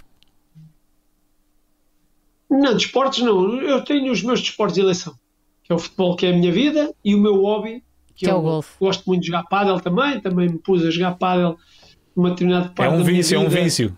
É um vício, para é um vício. Entrou-me o vício, puseram-me a jogar, rapidamente cheguei a nível 2 e nem sabia o que era isso. Entrei num torneio e fiquei em segundo lugar com o meu parceiro e a malta ninguém queria acreditar. E eu disse: Não "Epá, posso, mas és nível disto, 2 de federação? Desculpa lá, Ricardo. És nível 2 de federação? Não, eu- quando me disseram que eu ia jogar com os jogadores de nível 2, Para. e eles disseram: pá, não, vocês só têm de dizer se eles são humanos. Para mim é igual ao 8, se é 2, se é 20, quer lá saber. E eu não sabia ideia, não fazia a mínima ideia quantos, quantos níveis havia, ou agora já sei que há 4 e tal, não sei o quê, mas eu comecei a jogar por prazer, por divertimento. Eh, depois tive lá um amigo que era professor do meu filho que deu-me umas aulas. E eu comecei a jogar com ele, com o meu amigo Jorge, fui, convidou-me para jogar um torneio que era para a gente ser eliminados ao princípio, um torneio que veio gente de todo o país aqui no Algarve, e nós ficámos em segundo, perdemos o tie-break, afinal. Epá, eu disse, eu gosto muito disto, mas eu ao fim de semana não deixo de jogar golfe com os meus amigos para jogar pádel, desculpem lá. Mas pronto, o Paddle vamos ter que combinar um jogo um dia destes então. Quando quiserem. Só preciso de 10 minutos, passar 10 minutos o chip troca e já está. Temos que falar, obviamente, já falaste muito, se calhar foi a pergunta que mais te foi feita ao longo dos anos, desde 2004, que é porquê tirar as luvas eh, para defender aquele penalti no Euro 2004? O que é que era uma técnica que tu já tinhas treinado? Foi por acaso? Quiseste, quiseste que, que o adversário ficasse confuso? Olha, vamos Aí rever. está. Ai, o Eusébio ia-lhe dando uma coisinha. Isto ainda arrepia, é incrível. É verdade.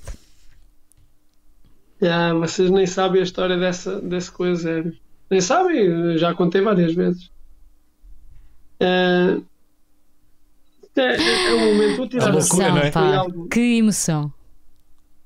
Olha Foi algo que eu nunca tinha feito, nunca mais fiz, porque de facto isto são coisas que não se treinam, isto não, Mas não está escrito em lado nenhum. tu ficaste impávido e sereno, não ficaste logo Porque É, ainda só tinha que marcar o tirei- com penalti. o máximo do entusiasmo. Sim. Sim, eu tirei as luvas porque hum, eh, ah, o Beckham me rebentou a marca de penalti. Os, os jogadores ingleses e nós também. Ainda ninguém sabe da bola Rui hoje. Também. O Rui também, infelizmente, falhou o penalti por isso mesmo, pela maneira que eles tinham de bater a bola, muito curvados, hum, e a bola subiu muito, porque há- assim que se assentava ao pé de apoio, ah, aquilo explodia praticamente e a bola mexia. E os jogadores começaram a bater muito, estavam a desvirtuar a sua maneira de bater os penaltis, estavam a sair quase tudo ao meio. Se vocês depois podem ver os, a, a tenda de penalti, há um penalti então que eu nem me mexo. Disse, "Pá, Não vale a pena estar aqui, eu vou ficar ao meio para, porque. Eh, e foi de facto o único penalti que eles mandaram para o lado que foi o Hargreaves que encostou. E quando vejo o Vassel vir, era o único jogador de todos que eu não tinha estudado, porque nunca tinha marcado nenhum penalti. E eu disse para mim, pá, fosga com outras palavras. Depois venceu, já estou farto de quitar, isto já está a demorar tempo a mais, eu tenho que fazer alguma coisa, Ricardo. Isto tudo em milésimos de segundo, no, no tempo que venho fora da área para a baliza. Epá, e olhei para as mãos e foi instintivo, olha, esta merda vai mesmo sem as luvas, eu vou, pá, tenho que fazer algo, algo para me motivar a mim, o jogador também vai mexer um bocadinho com o adversário que ele ficou a olhar para o árbitro para ver se podia marcar ou não, mandou-o marcar. E pronto, e felizmente resultou, porque para defender penaltis também não precisas de luvas. Uh, e eu sabia que era a marcar a seguir. Só que o que eu não sabia é que a minha vez já tinha passado. pois, não eras tu que ias marcar nós, ali. Nós não contámos nós, eu principalmente, uh, estava tão metido, estava tão focado naquilo que estava a fazer que não contei, não contabilizei o penalti que o Rui também mandou por cima, porque o Beckham foi o primeiro a falhar e o Rui mandou um, a bola também passou a arrasar a, a barra. Uh, e eu sabia que era o sexto a marcar o penalti.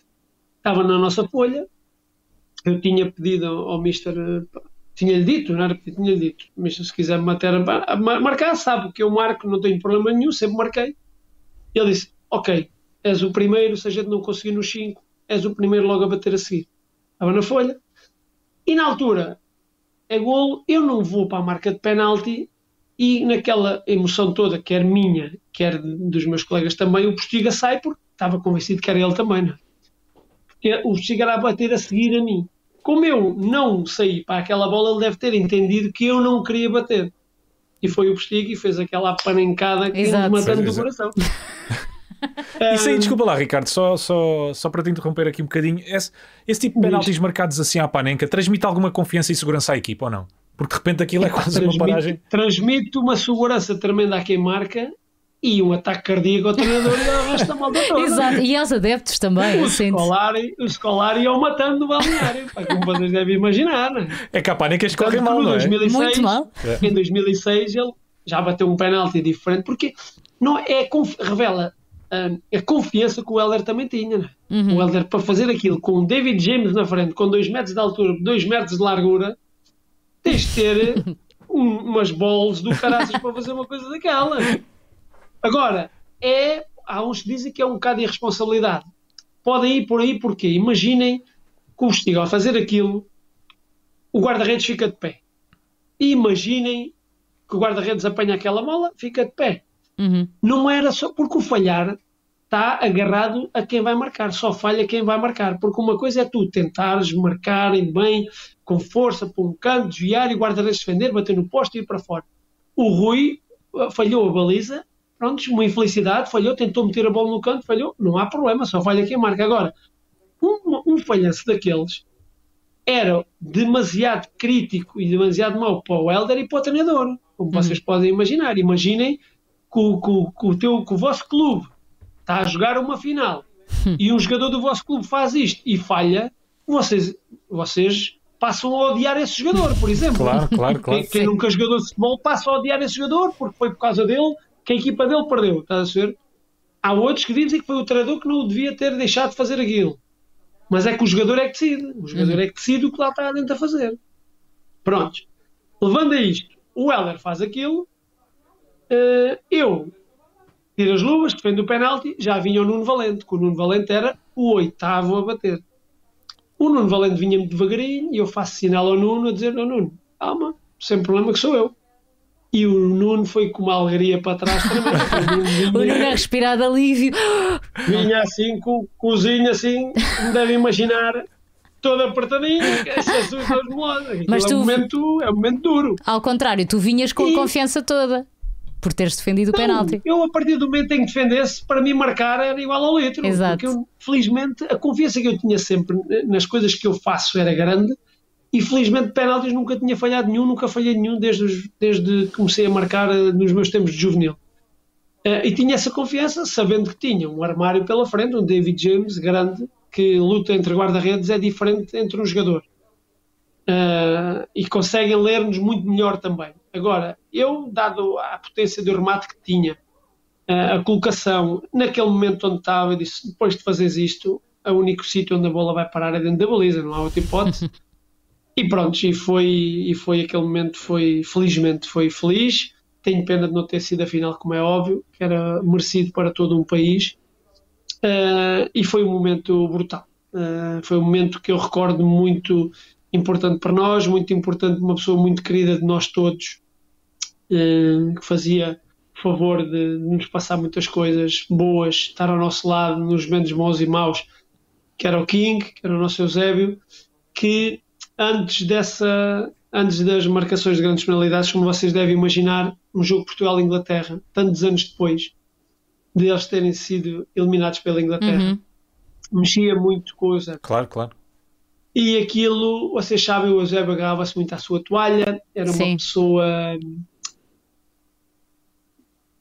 Era muito emocional, muito emotivo. Não muito ah, estável. Sim, sim. Não muito estável. E o Dr. Jones começou a sentir, quando estamos a preparar para os penaltis, que ele estava ali num estado que não era já muito normal e pediu-me, como já tinha falado, o Michel tinha falado comigo, estava a falar com o Malta, estava ali a, a descansar um bocadinho para a marcação, e veio-me pedir se eu falava ali um bocadinho com o King, sendo guarda-redes, já não estava ao pé do Michel, não, precisa estar, não precisava estar na palestra, se, se o acalmava um bocadinho porque ele estava demasiadamente excitado e estavam com medo que alguma coisa acontecesse. E eu uh, tive essa honra e esse gosto de estar ali um bocadinho com ele, a passar-lhe a minha confiança a transmitir-lhe eu que desta vez nós íamos fazer tudo por tudo e íamos conseguir ganhar a Inglaterra e que ele tinha, ele iria ter a sua vingança, vai digamos assim, entre aspas, vingança é uma palavra forte, estes anos todos ia, ia sorrir no fim deste jogo. E foi esse o meu trabalho uh, que tive ali um bocadinho no fim a, tal, a tentar acalmar aquele coração para que nada acontecesse. Porque há muitas pessoas que dizem, foi o Eusébio que disse para tirar das luvas, ele estava ali a falar para ti, as pessoas, as imagens da televisão enganam muitas pessoas, como as pessoas pensarem um bocadinho, não estava ninguém ao pé dos guarda-redes nem nada, o Eusébio estava bem longe, nem sequer o via, nem o ouvia sequer. Mas pronto, as imagens das televisões enganam muitas pessoas. Um, e depois esse momento, após isso, foi, como deve imaginar e viram nas imagens, o, o King foi o último a chegar para me abraçar. Porquê? Porque ele já mal andava, gostava-lhe muito andar, o resto foi tudo a correr, ele lá chegou já quase passado 3 horas. é, porque eu fui celebrar para o lado lá do campo. Um, e o que é que ele te disse? Ele ao, quando eu sinto ele ao pé de mim, quando eu quando, pronto, aparecem todos os meus companheiros, eles iam-me matando, iam-me sufocando ali, que eu não conseguia sair debaixo deles. Um, mas quando estou de pé e consigo me abraçar a ele, um, lembro-me perfeitamente dele, os olhos em lágrimas, e e a agradecer. E eu disse-lhe uh, que ele não tinha nada a agradecer. Quem tinha a agradecer era eu e nós. Por, uh, por aquilo que ele, que ele nos dizia, que nos passava todos os dias. Porque aquilo que ele tinha, aquela felicidade que ele estava a sentir, era só um pequeno retributo daquilo que eu e os meus colegas uh, queríamos dar-lhe. E eu pessoalmente lhe queria dar. E isso foi, para mim, foi fantástico porque foi uma pessoa que me marcou muito, muito, muito. Era.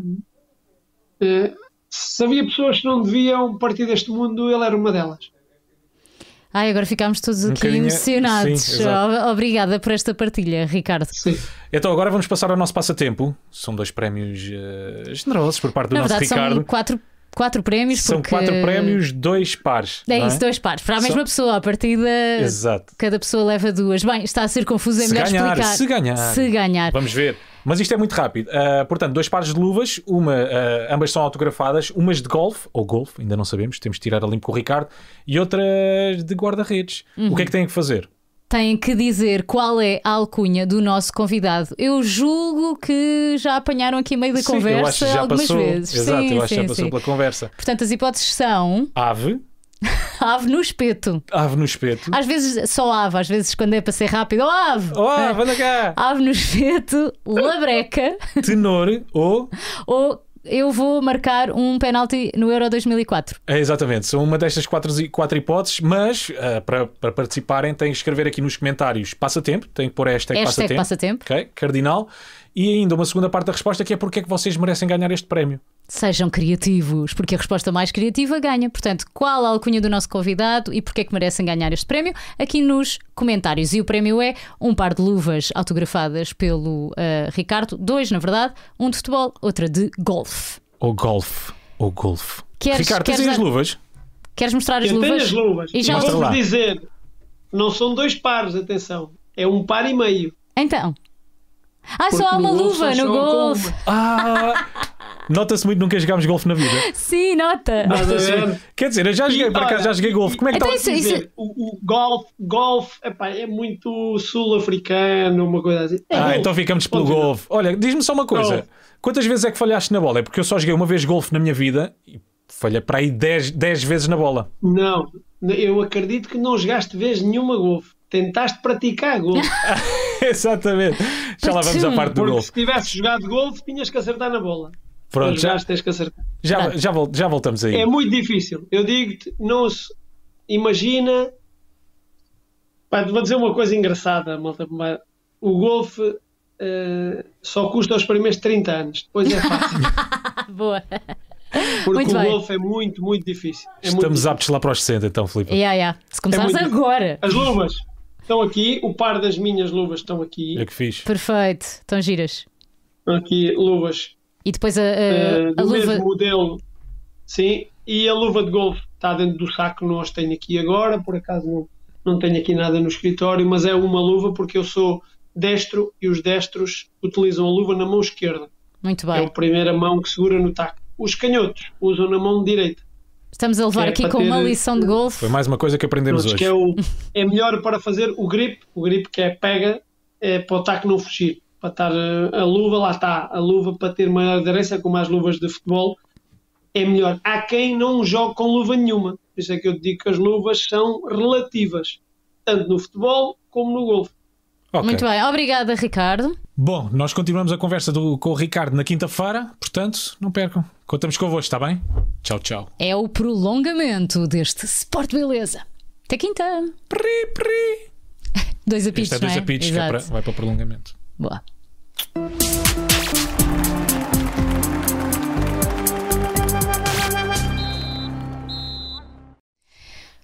Então, parámos só para beber água desde terça-feira e Não hoje seguimos. Nada, nada, nada no bucho. Foi só Nada. mesmo uma água e voltámos. Uma aguinha, voltar, e tal, e agora jogamos o prolongamento deste Sport Beleza com o mesmo convidado de terça-feira. E quem foi o convidado de terça-feira? Se esteve meio perdido, se esteve em coma? Foi o, o horror, Ricardo. não. Não, mas acordou agora. Acordou agora, correu É tudo que é bem. bom sinal. O que é bom Está sinal. acordado, isso é que importante. importa. Mas foi o Ricardo e, portanto, nós agora vamos aqui continuar eh, um bocadinho a conversa com ele neste prolongamento.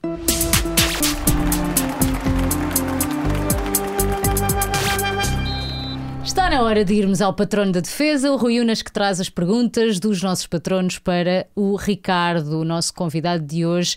No fundo, o Rui Unas é o Roy Chipolina deste podcast, deste Sport Beleza. quem é o Roy. Chipolina? Quem é o Roy Chipolina? Como não sabes? Eu sou especialista em Não centrais. sabes quem é, Rui? E acho que também devias. O Ricardo sabe quem Ricardo é o já aqui a Roy desenhar, mas tu Chipolina. sa- sabes quem é o Roy Paulina, Ele, é- ele era defesa central Gibraltar. Da seleção de Gibraltar. Muito bem. 1,77m de fama. Ah, agora já sei quem é, 1,77m de fama, ok. Já sei quem é o Roy Paulina, afinal. Vamos lá às perguntas do Rui Unas, então. Vamos lá. O Ze Bremens eh, faz esta pergunta. Ricardo, onde estão as míticas luvas do jogo Portugal versus Inglaterra de 2004? Onde é que elas estão? Onde é que elas estão, Ricardo? Escondeste. Querem que eu vos mostre? Sim, Estão aí? claro. Sim. Olha, Obviamente. que eu não faço isto muitas vezes. Mostra, eu não mostra. faço isto muitas vezes. Olha, não te enganes e não ofereças essas para passatempo. ah. Não posso, não posso, não posso. E agora, com este compasso de espera, Enquanto aguardamos as míticas Olha, luvas de Ricardo. estamos a ver eh, os troféus de Ricardo lá atrás e as molduras de Exatamente. família. Uau! Ei, que maravilha. Uau! Quem fez esse trabalho magnífico? Ele agora não consegue ouvir, entretanto. Sim. está. Espera aí, deixa-me só pousar. Vocês saibam, ali está feito por uma uma amiga que nós tínhamos que infelizmente está a passar momentos muito difíceis. A nossa Ana Matias, eh, que juntou ali, ali naquele quadro está essas luvas e está espalhado pelo quadro todo frases, palavras, objetos que foram todos encontrados em dias de jogo e dito pelos portugueses que ela apanhava do ar, que ela apanhou nesse jogo, que ela relógios que se partiram na celebração, juntou pecinhas Uau! e coisas ali coladas. Uma, uma coisa espetacular ah, e é fantástico. Eu não, não mostrei isto a muita gente e mostrei a voz que de facto gosto muito, está aqui no meu escritório. E é especial, já percebemos. E as pessoas pensam, pá, aquelas luvas, um dia de, tens que umas, ou dá-me, ou para aqui, para lá, assim, não, pode- não podem sair de onde estão, que estão embalsamadas. Aquelas luvas se fossem leiloadas, imagino. Ui, Vamos lá passar à segunda pergunta do Rui Unas. Aqui vai a pergunta do Jorge Marques. Hum, o Jorge diz que é um apaixonado por desporto, uh, consegue ver uh, desde snooker a ski, aos Jogos Olímpicos ou desportos motorizados, mas ele confessa que o futebol acaba por uh, o chatear devido a toda a novela e teatro que existe. Uh, pergunta: Não acham que o árbitro não devia ter uma maior autoridade e não permitir as choradeiras ou os resmungares do costume? Para quem fez a vida toda de esportes de combate, há claramente muita treta. Não, mas isto é uma ótima pergunta. Eu é acho uma que ótima pergunta, sim, Ricardo. Epá, eu não dizia melhor. Estás de acordo com o Jorge Fantástico. Marques? Parece que está Muito bem. respondido, não é? Está respondido. Exato. Vamos ao. 100% e digo porquê? Porque acho que merecíamos e deveríamos ter um futebol nacional muito melhor, eh, mas só nós, infelizmente ou felizmente, só aprendemos, não temos esse feitio, não somos, por exemplo, ingleses, nós não vimos ninguém a chorar, nem a insultar, nem a. Nem bancos a levantarem-se, nem toda a gente a mandar-se para o chão. E Nós muito só lá mais vamos confronto. quando houver da medida grossa, quando for punição a sério, porque de facto o árbitro devia ser devia ter a autoridade não precisa de mais, precisamos é ter melhores árbitros também alguns, que sejam bons e que sejam melhor ajudados hoje em dia com o VAR. Muito bem, está respondido. Vamos à última pergunta dos patronos. A dona Badalhoca pergunta: Ricardo, durante uma altura falou-se muito na fruta para dormir. Nos meandros do. Clássico. Alguma vez tiveste conhecimento de tais acontecimentos? De que forma o usufruir dos prazeres de Vênus em vésperas de um jogo te afetava ou não a performance? E a dona Badalhoca manda beijo. Dona Badalhoca. Tão bom o nome. Adoro o nome. Como é que é, Ricardo? Olha, fruta para dormir, uma maçã, pera, eh, um iogurte, frutas, porque quando era para jogar, opá, a minha mulher estava em casa e eu estava no hotel em estágio. Ah, não havia não mais havia. fruta. Não havia fruta para ninguém. A fruta, havia fruta quando eu a seguir ao jogo vinha para casa. ok, muito bem. Estamos esclarecidos. Então não podes. eh, Não, pois, sim, estamos esclarecidos. Sabes, não, não pode, não podes falar se, se afetava ou não a performance. Em Epá, campo. pois em não, campo. não, não faço. Acredito, acredito que. Epá, Depende da intensidade do exercício também, não é? cientificamente está estudado que pode ter. eh, pode ter alguma diminuição de. Estava ligada à, potência, a tudo, não Uhum. sei o quê. Mas também há estudos que emocionalmente eh, provoca reações muito mais libertadoras. Os, os- Ficas mais os tranquilo? Estão mais Uhum. Sim, libertos sim, sim. ao esforço. Sim, sim. Pá, agora, cada um toma a medicina que Só- quer, um que quer. Muito bem, obrigada, Ricardo. Nós vamos aproveitar o tempo de intervalo para vos mostrar o destaque Sport TV, que esta semana vai para a app Sport TV, que está agora disponível em duas novas plataformas, Apple TV e Android TV. Filipe. Verdade, e para além de poderes acompanhar todos os episódios do Sport Beleza, a app Sport TV dá-te golos e estatísticas em primeira mão, conteúdos exclusivos dos melhores desportos e acesso aos canais Sport TV, tudo no mesmo lugar. Se ainda não tens, descarrega já a app Sport TV. é para descarregar já? É para descarregar já, Pronto. não é para esperar 5 minutos. mesmo. Largue tudo o que é que está a fazer, está a trabalhar, não interessa, vá arranjar internet e descarregue já. Eu adoro que tu trates eh, as pessoas por você. És tão É, formal. ai- Ainda estou ainda aqui numa, numa relação com, com as pessoas um bocadinho distante, sabes? Estou a começar a. Não somos só nós que mantemos a distância, tu mantens a distância Com as com pessoas também. Para a semana já é tudo por tu. Temos agora um desafio eh, para o Ricardo para perceber se ele é melhor, melhor não, se ele sabe mais eh, de futebol ou de golfe, mas com nomes eh, que ele vai tentar descobrir se são golfistas ou se são guarda-redes. Tenho aqui alguns nomes, vou-te dizer os nomes, está bem? E tu vais-me dizer se é golfista ou guarda-redes. Roy! O Roy Chipolino eu tenho a certeza que não é. Ou é? Se Quer calhar dizer, faz também- se golfe. calhar- Exato. se calhar faz golfe e não sabes, mas vamos lá. Tenho aqui o primeiro nome, Manuel Neuer. É guarda-redes ou golfista? Pá, Isso é dos, dos melhores guarda-redes que o mundo teve. E este, e este também é dos melhores guarda-redes que o, que o mundo já teve. Tiger Woods. Ou não? É, mas a garota, eu sou o melhor golfista de todos os tempos e é por causa dele que eu comecei a jogar golfe. Gianluigi Era o Buffon. meu sonho. Era o meu sonho jogar com ele. E Gianluigi Buffon? Buffon. É golfista? Grande, grande, grande guarda-redes e grande, grande companheiro e amigo. Ok, não vou dar mais pistas agora. Peter Schmeichel. Esta é difícil. Peter Schmeichel, espetáculo. Olha, ainda joguei com, quase que joguei com o filho. Quando eu me vim aqui de Inglaterra. Ah, o Casper, exatamente. parti o braço. Jogou no City. Exatamente. Muito. Guarda-redes de altíssimo nível. Muito Exato. bom. Siv Ballesteros. Seve, Se- não é Siv. Quer dizer, é que nós é que estamos a fazer o jogo e ele é que ainda me corrige. Espetáculo. Seve Ballesteros é. Epá, Um dos teus ídolos, não é? europeu é dos melhores jogadores mais impactantes de sempre de, de golfe. Espanhol tens- de Santander. Tens inclusive uma camisola dele, não tens? Não, mas eh, fui convidado para o torneio de inauguração do campo dele no dia que ele entrou no hospital e já não saiu de lá. Ora, muito bem. Dustin Johnson. Número um do mundo neste momento de golfe. Esta eu não sabia. Ainda bem. Espetacular. Obrigado, Tiago, quem fez o guião. Não fazia ideia. René Guita. Esta é fácil. René Guita era o gajo que defendia ao contrário. É, As com mãos os por pés. baixo, os pés por cima. Yeah. O mítico escorpião. Guarda-redes. Lev Yashin. Havia Chino, mítico guarda-redes russo, eh, do tempo que eu andava ainda de um lado para o outro.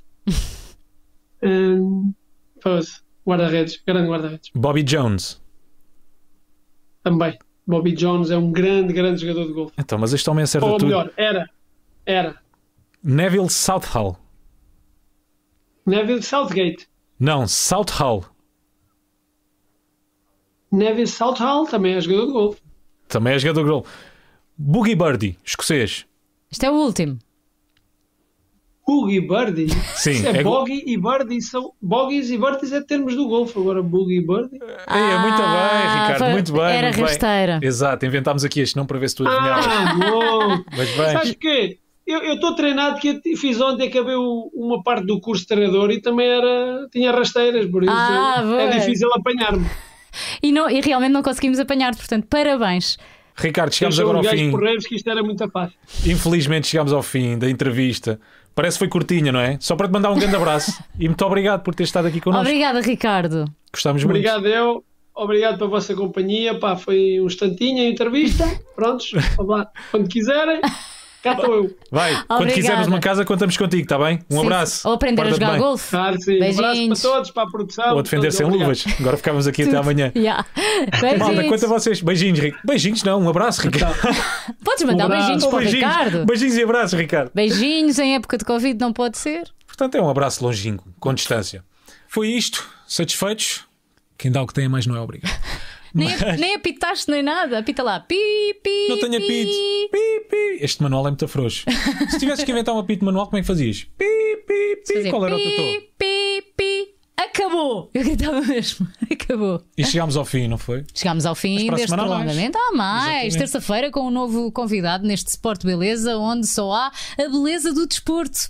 Passa tempo, não se esqueça de darem like, participem, já viram qual é que é o prémio, é brutal, subscrevam, muito importante. E para a semana cá estaremos, terça-feira, mais um podcast de Sport Beleza, comigo e com o Filipe Galrão. Filipe Contigo- Galrão de certeza absoluta Contigo, comigo. Rui Simões. Não sei.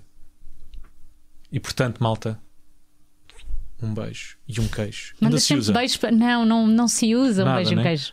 Nem abreijos, nem. Sinto vou recuperar expressões e tu nunca me deixas usá-las. Não. Comigo não tens sorte. A não ser que menciones defesas centrais.